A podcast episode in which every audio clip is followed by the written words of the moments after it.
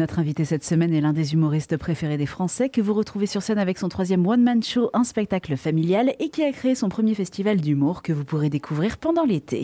Bonjour Mathieu Madénian. Bonjour. Alors avant de parler de votre spectacle, le festival de Collioure qui aura lieu les 29, 30 et 31 juillet prochains, je le disais c'est la première édition. D'où vous est venue l'idée de créer ce festival? Je vis à, à Collioure, c'est un des plus bels endroits du monde et euh, par des formations professionnelles, tu te dis toujours euh, tiens où est-ce qu'on pourrait jouer ici? Et on s'est dit, euh, moi dans ma région, il y a très peu de festivals d'humour. Et on voulait être les premiers à monter un festival d'humour euh, sur la mer, sur la plage, les pieds dans l'eau carrément. Et le public aura la vue sur l'artiste, ou les artistes, et euh, sur la baie de Collioure. Voilà, ça sera un spectacle en plein air, et ça sera dans un cadre idyllique. Et je crois que vous l'avez déjà expérimenté l'année dernière, ce cadre. Oui, oui, euh, ça fait deux ans qu'on s'amuse à faire ça. Bon, c'est des spectacles gratuits, je faisais venir des potes de Paris. On a testé un petit peu le truc et on s'est dit, vas-y, maintenant on va essayer de se professionnaliser et de, de faire en sorte que ce festival devienne pérenne. Et qui on retrouve sur scène alors? C'est dans l'esprit festival, tu as des têtes d'affiche. Donc moi, je me suis mis en tête d'affiche, bien sûr. J'en ai profité en fait. Tu as Boudère en tête d'affiche et Arnaud Ducré, c'est à 21h30. Et les trois jours à 19h, tu as des plateaux de découverte avec des artistes euh, très peu connus, d'autres connus qui me font le, la joie de venir parrainer un petit peu les moins connus. Jérémy Craigville, Elodie Arnoux, Oldelaf et euh, Christine Bérou. Et donc tous les soirs, il y aura cette scène découverte à 19h et un gros spectacle à 21h30. Quel nouveau talent il faut découvrir, il faut venir voir Tous. Après, après c'est pas moi qui décide. C'est toujours pareil. Hein. C'est tellement subjectif que euh, les gens, ils, ils, kiffent ce qu'ils kiffent. Et après, euh, c'est la loterie. Moi, mon boulot, c'est de mettre sur scène des gens que le public n'aurait pas eu l'idée d'aller voir parce que ces gens sont pas médiatisés, parce qu'ils n'ont pas eu la chance d'avoir la chance que moi j'ai eue. Alors celui qui vous accompagne en première partie que j'ai découvert, totalement grâce à vous, c'est Nino. Ouais. Est-ce que vous pouvez nous parler de lui un petit peu? Nino, c'est un petit gars qui est venu euh, au Paname, c'est un comédie club dans lequel je travaille à Paris, et on l'a repéré, on s'est dit vas-y, on l'emmène avec nous euh, pour six mois, voir un petit peu qui se forme devant un public qui n'était pas venu là pour le voir lui, ce qui est compliqué. Et c'est sûr que ça va devenir un, un chouette artiste. Ouais. Le Paname et Kader Aoun, vous avez dit qu'ils avaient changé votre vie. C'est aussi ce que vous essayez de transmettre? Oui, oui, c'est un peu ce que je fais sur France 2 avec euh, Génération Paname, c'est-à-dire euh, euh, je mets à l'honneur des gens qui plus tard euh, me remplaceront malheureusement. Et, euh, et je m'aperçois en, en, disant cette phrase que je fais la plus belle connerie de ma vie en fait. Mais, mais oui, oui, c'est un métier qui est comme ça. Mais en fait, c'est pas totalement désintéressé. C'est le quand tu donnes ta chance à des gens, ça te revient toujours en fait. C'est un espèce de, de vaste communicant. On fait pas ce métier que pour sa gueule, c'est pas vrai. Donc euh, moi, ces jeunes qui viennent à Collioure, ça me permet de faire un festival de qualité. Et euh, vous avez dit aussi que le one man c'était un sport d'équipe. Ouais. C'est tout à fait ça. Oui, c'est un sport d'équipe. On est seul sur scène, mais on a des auteurs, on a des producteurs, on a des de presse, on a plein de gens. Et, là, euh, pour le fait de, monter mon premier festival, je m'aperçois que vraiment, pour le coup, c'est un sport d'équipe. Tu oublies ton étiquette de, de comique, d'humoriste, de, de seul en scène, et tu deviens un mec qui doit gérer des avions, des hôtels, des, des subjectivités, des vas-y qui on met là, est-ce que ça remplit? D'habitude, je m'inquiétais de mon remplissage à moi, maintenant je m'inquiète du remplissage des autres. Donc c'est ça qui est bien. Et c'est stressant alors? C'est un bon stress. Il y a plus stressant dans la vie que d'organiser un festival d'humour sur la plage. Hein. Vous nous avez dit que vous allez jouer votre spectacle. Est-ce qu'on peut en parler un petit peu d'un spectacle familial, donc sur votre famille? Ouais, oui, j'étais parti euh, du postulat de raconter des anecdotes familiales pour ensuite euh, euh, élargir le propos en fait et pour euh, provoquer ce qu'on appelle le, le lien psychologique avec les gens parce que si on a vraiment tous un point commun, c'est qu'on a tous une famille et on s'est tous construits par rapport à cette famille, que ce soit en opposition ou pas d'ailleurs. C'était un, un, thème qui me tenait à cœur. Pour moi, la famille, c'est super important. Je me suis dit, vas-y, ce troisième spectacle, on va faire que ça. Ça continue, tournée prolongée jusqu'à fin 2022 Ouais, on a, on a prolongé, on a rajouté une trentaine de dates jusqu'à fin décembre. Donc euh, c'est bien pour passer après autre chose. Ouais. Autre chose, alors le spectacle est sur Amazon euh, Prime Video. En toute fin, dans les remerciements, il y a Je vous laisse, je vais écrire mon quatrième spectacle. Alors on en est où? On l'écrit. On n'a jamais de. Enfin, moi, j'ai jamais fait de pause. Il y a plein de gens qui disent ah, dans deux ans, je vais essayer de me retrouver. Mais moi, j'ai, je monte sur scène tout le temps, donc il euh, y a toujours des idées qui fusent.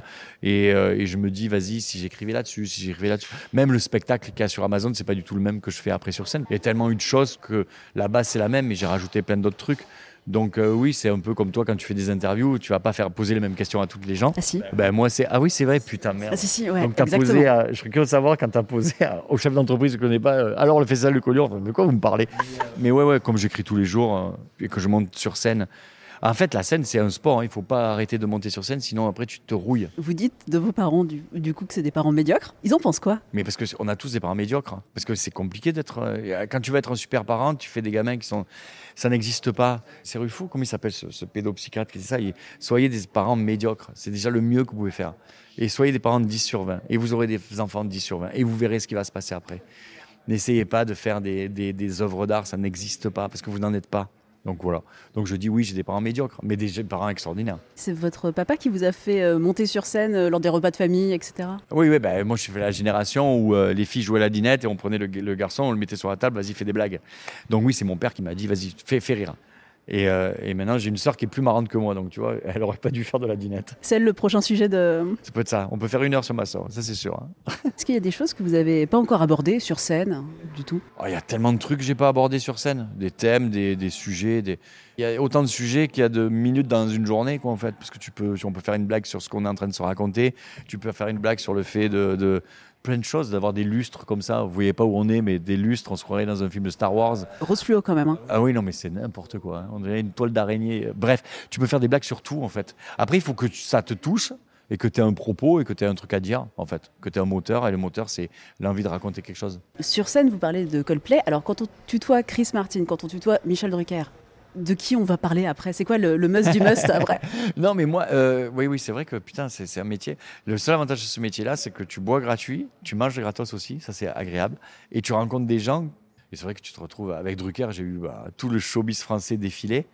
Et euh, ouais, en fait, euh, ma petite vie à, à Collioure à Bagnolet, elle me va très bien. Mais c'est vrai que tu te tapes Coldplay et après tu rentres chez toi dormir à Bagnolet, tu fais putain, elle est dingue cette vie-là. Mais euh, oui, oui, j'ai rencontré Asdavour, j'ai rencontré plein de gens. Et, et oui, c'est l'avantage de ce taf-là. Ouais. C'est que tu rencontres des gens que tu aimais quand tu étais moins sous les caméras. Est-ce que c'est vrai que le moment que vous préférez, ce sont les 4 à 5 minutes avant de monter sur scène, sans jamais avoir la boule au ventre? Non, jamais. C'est bien qu'il y ait des gens qui le traquent avant de monter sur scène. Mais si tu côtoies des gens qui viennent me voir avant, euh, on boit l'apéro jusqu'à H-1 minute on rigole, on machin, parce que c'est ça le but de ce métier, c'est de se marrer. Parce qu'il y a beaucoup de gens qui oublient que monter sur scène, il y a le verbe je vais jouer. Jouer la comédie, jouer sur scène. Et le verbe jouer, c'est important. Et on oublie trop souvent qu'on joue, en fait. C'est pas un métier euh, sérieux qu'on fait. C'est des blagues. Il faut arrêter de croire qu'on va changer le monde. Et d'ailleurs, on l'a vu pendant la pandémie, euh, on parlait des héros du quotidien, il n'y avait pas les humoristes. Hein. Il y avait les éboueurs, les caissières, les... c'est ça, ça c'est des métiers qui servent. Les infirmières, nous on est là pour euh, distraire les gens pendant une heure.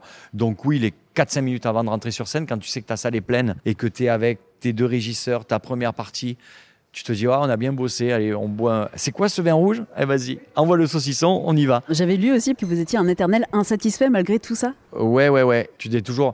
C'est le problème de ces, ces, réseaux sociaux où tu regardes des stories et tu fais, mais pourquoi j'ai pas ça? Tu sais, c'est comme tu es sur un transat à Tahiti, tu vois un pote à toi en transat sur, aux Seychelles et tu fais, putain, pourquoi je suis pas aux Seychelles? Mmh. Eh bien, en fait, c'est ce problème-là euh, que j'essaie de régler. Mais je pense qu'on a tous ces problèmes à régler et de me satisfaire de ce que j'ai. Parce que, mine de rien, un mec qui vient de Perpignan avec un accent comme le mien, qui monte à 25 ans et qui se retrouve à 45 ans encore dans le game, à faire des spectacles, des séries, à être interviewé par toi, qui s'intéresse à, à, me poser des questions. Qu'est-ce que tu veux qui m'arrive de mieux en fait? À la base, qu'est-ce que tu voulais que j'ai de mieux? Qu'est-ce que je peux espérer? De toute façon, c'est que si ça s'arrête demain, ça aura été génial. C'est ça, il faut juste assurer la retraite derrière. Exactement. Là, je commence à y penser. Je me dis, vas-y, on va prendre un petit, un, un, petit bar de plage et on va voir ces gamins courir. Ça va être bien. Vous arrivez à faire la séparation comme ça, à mettre le cerveau de côté? Euh, Ouais, non, mais j'ai pas l'impression de, de, Je vais pas au travail, moi. Hein. Je fais pas, euh, vas-y, je bosse. En fait, c'est pas que je bosse tout le temps mais je, tout est sujet à blague, donc je me dis tiens, ça faudra y penser, ça faudra y penser. Quand je suis avec des potes euh, qui me sortent une blague, je dis ah tiens, ça je pourrais le mettre là. C'est tout, ça marche toujours quoi. Le vrai repos, euh, je sais pas s'il existe, je me ferais chier, je pense. En plus de la scène, il euh, y a pas mal de tournages, de séries, d'épisodes. Comment vous choisissez les rôles qu'on vous propose? Bah, Déjà, on me les propose, quand on me les propose, je les prends parce que c'est déjà sympa de penser à moi. Mais j'ai eu la chance de bosser avec des réalisateurs et des producteurs qui m'ont proposé des rôles super. J'étais dans Gloria, Les Bracelets Rouges. On m'a confié un unitaire sur TF1 qui s'appelait Le Furet. Là, je suis sur le prochain film de Danny Boone. C'est que des projets qui sont bien à faire, euh, dans lesquels je m'éclate et qui marchent. Donc pour l'instant, j'ai de la chance. Tu vois, on m'a, j'ai jamais dit non à quelque chose et on m'a jamais proposé quelque chose où je me dis ah mince, je suis obligé de l'accepter. D'ailleurs, je crois pas que je l'accepterai. On m'a proposé des trucs, des fois, je fais ah la flemme. Pour les livres, est-ce qu'il y aura un tome 2 de Allez tous vous faire enculer? Euh, Ça serait bien. Hein ça serait, il était bien ce livre-là. C'est un bon livre de chiottes, comme on dit. C'est-à-dire, c'est les livres que tu lis aux toilettes ou dans le TGV, tu sais. Mais ça a parti encore une fois d'une blague que j'ai fait avec Christophe Pallanti et Stéphane Ribeiro, qui écrit pour moi pas mal de chroniques, tu vois, c'est vraiment un sport d'équipe.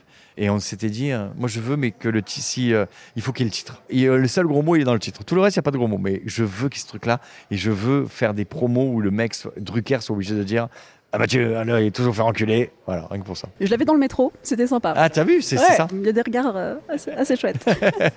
C'est super marrant. Merci beaucoup. Merci beaucoup. Mathieu Madénian, on vous retrouve donc en librairie et en tournée dans toute la France avec votre spectacle familial que vous jouerez également durant le festival d'humour que vous avez créé, le festival de Collioure avec une très belle programmation à découvrir du 29 au 31 juillet prochain.